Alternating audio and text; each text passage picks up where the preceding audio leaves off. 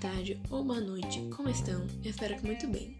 Bom, hoje vamos falar sobre a doença nomeada doença de Chagas, mas para início de conversa, precisamos saber do que se trata essa enfermidade. A doença de Chagas é uma doença infecciosa provocada pelo protozoário Trypanosoma cruzi, detectada em fezes do inseto barbeiro. Ele pode ser encontrado perto de casa, ou geralmente aloja em amontoados de telhas, tijolos, na linha trazida para conseguir galinheiros e até mesmo currais. Um fato muito importante que podemos citar sobre essa doença é a descoberta dela, já que seu descobridor foi Carlos Chagas, médico e cientista brasileiro nascido em 1879. Chagas graduou-se na Faculdade de Medicina do Rio de Janeiro em 1903, e aí sim, após seis anos, descobriu a doença de Chagas.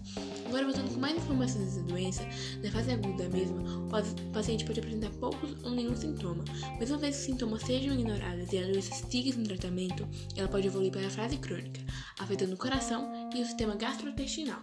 De modo geral, os sintomas da doença de Chagas incluem febre, mal-estar, inchaço localizado no local da picada do barbeiro, inchaço nos olhos, dor no corpo, dor de cabeça, cansaço e processão, náusea e vômitos, diarreia, inflamação dos gânglios, nódulos espalhados pelo corpo, vermelhão pelo corpo, aumento do fígado do baço, problemas digestivos, manitígia, problemas no coração, como a gastrite gástrica e a constipação crônica.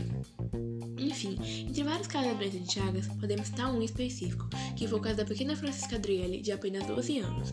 A garota estava na unidade de terapia intensiva no Hospital da Criança, em Rio Branco, e segundo a médica que a atende, a jovem ficou com lesão no coração por causa da enfermidade. Ou seja, podemos ver que o tratamento dessa doença deve ser iniciado o mais rápido possível após o diagnóstico, e esse tratamento é feito com a injeção de benidazol, um medicamento antiparasitário oferecido gratuitamente pelo SUS. Normalmente, o tratamento é feito com duas a três doses desse remédio por dia, durante 60 dias seguidos. A dose deve ser orientada por um médico e geralmente varia de acordo com a idade e peso, seguindo esses critérios. Adultos, 5mg quilo dia. Crianças, 5 a 10mg quilo dia. Bebês, 10mg quilo dia. Já em questão das prevenções, ainda não há vacina contra a doença de Chagas e sua incidência está diretamente relacionada com as condições ambientais, casas de pau-pique, sapé e entre outros.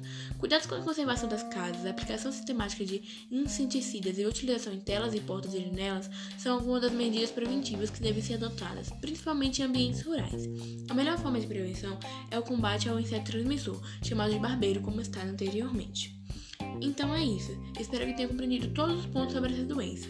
E não esqueça, nunca é tarde demais para se cuidar. A doença de Chagas mata. E por ano vem a óbito mais de 12.500 pessoas por conta dela. Agradeço por ter ouvido até aqui e esse podcast foi desenvolvido por Grazi Dias, Daniel Novaes e Gustavo Henrique. Obrigada novamente e até mais!